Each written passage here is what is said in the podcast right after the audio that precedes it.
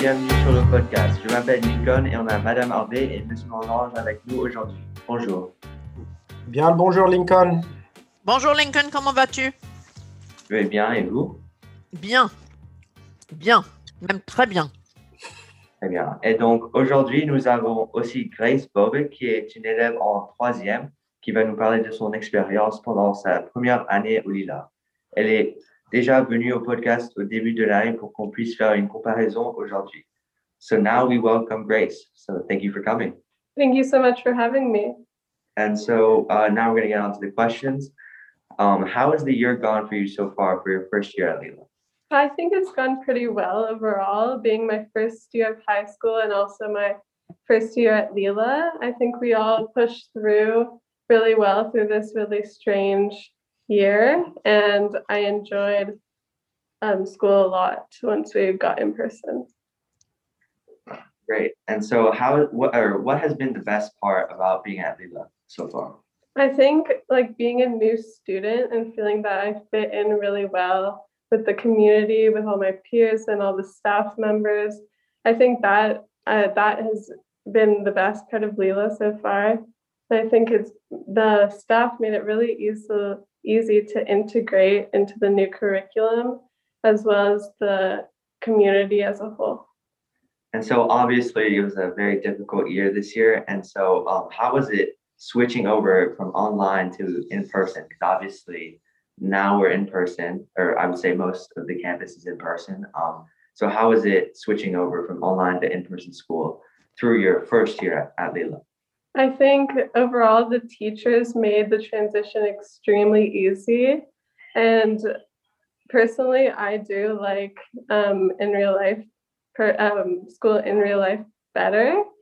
And um, I think by integrating us through online and then hybrid and then all fully in person made it really easy by letting some of the ninth grade classes come back on some Fridays occasionally and just getting to meet all of our peers before we jump right into the learning portion made it really well. Very interesting. And then, so did you ever feel that Lila wasn't the right place for you? I actually did not, because throughout this year, I felt incredibly supported. And that made me know that the teachers really care about me and how successful my, acad- my academic career is. And want to help me through my future. Great. And so, as you, some of you may know, uh, we had Grace on at the beginning of the school year, and she explained to us that she's uh, grown up in many different areas. She uh, she's from Canada. She went to Mexico at one point. Um, I believe she also went to Jamaica. Um, and so, what did you expect from a school like us, like Lila, uh, to be like? And what was your biggest surprise? Well, something I did expect from Lila was I knew it was such a tight knit community.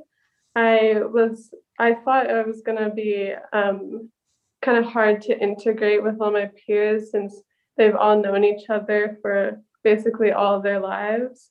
But the that was also my biggest surprise because it they all made it super easy and I feel like I'm part of this amazing friend group that I love.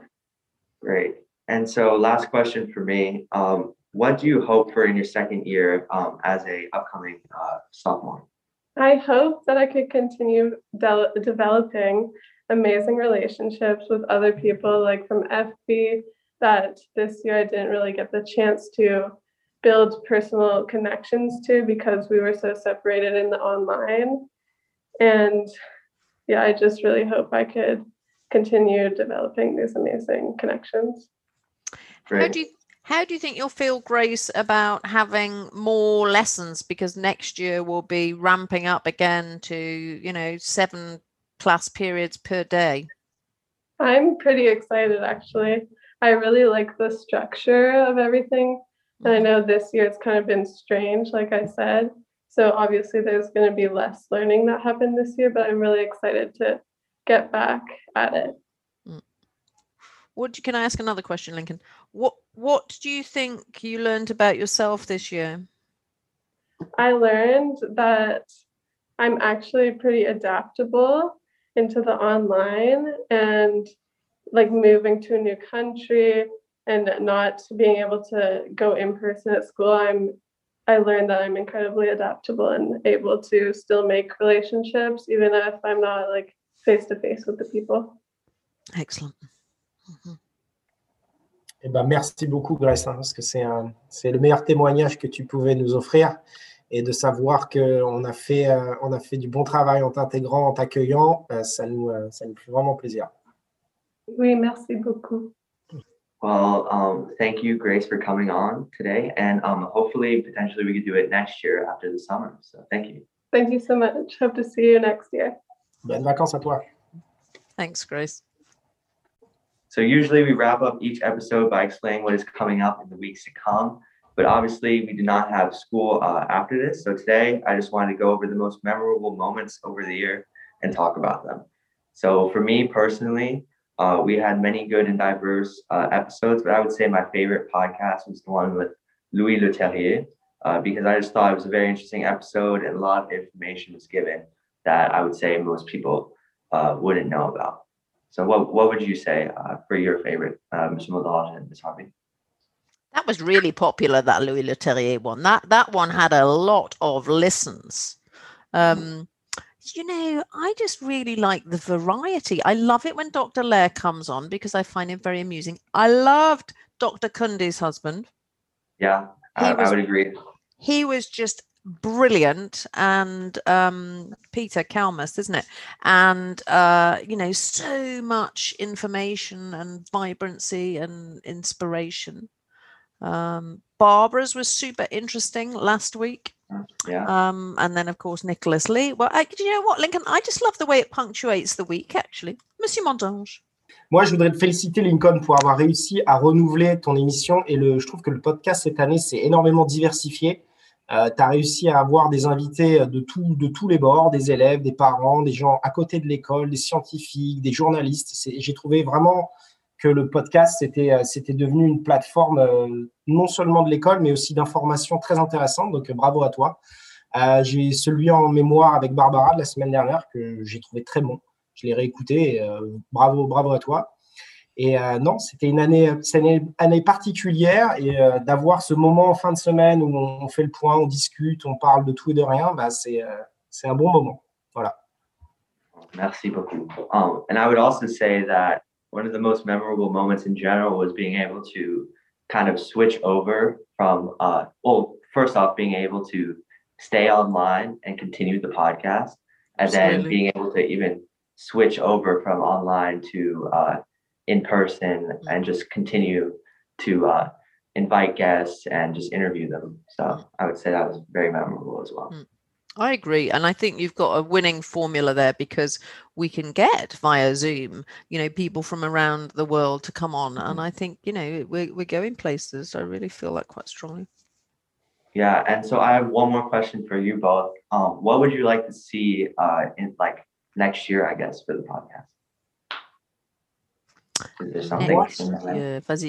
Moi, j'aimerais bien avoir euh, des petits euh, points sur les, sur les activités athlétiques du Lila. Donc, des petits, euh, des petits reportages, pas des reportages, mais des, des, mises au point des scores des équipes, de où ils en sont dans leur championnat, de qui est, qui est, qui est impliqué dans telle ou telle ligue. Donc, avoir autour de toi une équipe avec peut-être un pôle, un pôle athlétique, un pôle artistique, un pôle littéraire et qu'on ait des, des, petits, des petits reportages comme ça, ce serait une bonne idée à mon avis. Oui, oui, oui. Yeah, I like that idea. And maybe, you know, maybe some uh, other types of reporters uh, chiming in now and again. I think the world is your oyster. And, you know, you've really, you are clearly at the helm. And I think if you can somehow um, dovetail with the Gazette, that would also be good, Lincoln. Yeah. Um, yeah. Yeah. So I think once everyone's back on back in person, you know, let's have a, a brainstorm and and see where it takes you.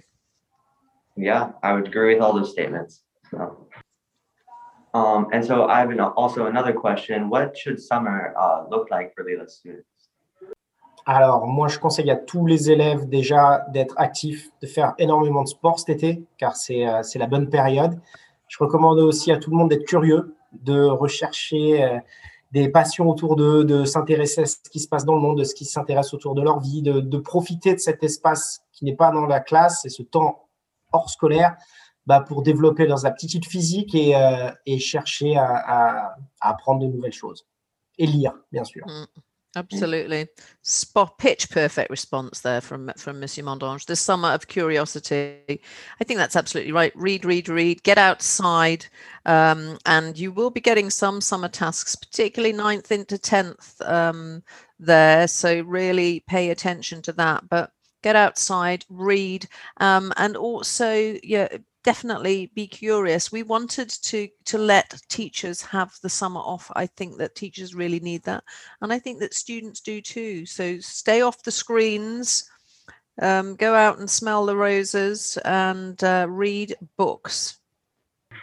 Well, overall, amazing year for the podcast. Um, amazing but difficult year in general, um, and so uh, I guess we won't see you next week, but we'll see you uh, after the summer. So thank you. Merci à toi. And remember to watch the graduation via the live stream link in Mosaic. This is our largest ever graduating class, and we're very proud of them. Many colleges and universities uh, uh, this year, and uh, if you want to watch that or listen to, to uh, where everyone went, you could listen to the podcast, uh, last week's podcast. Absolutely. And I think they're all very delighted. Ina popped in this morning. I think they're very delighted to be going off to college in person. Allez, bonne semaine. Thanks, Lincoln.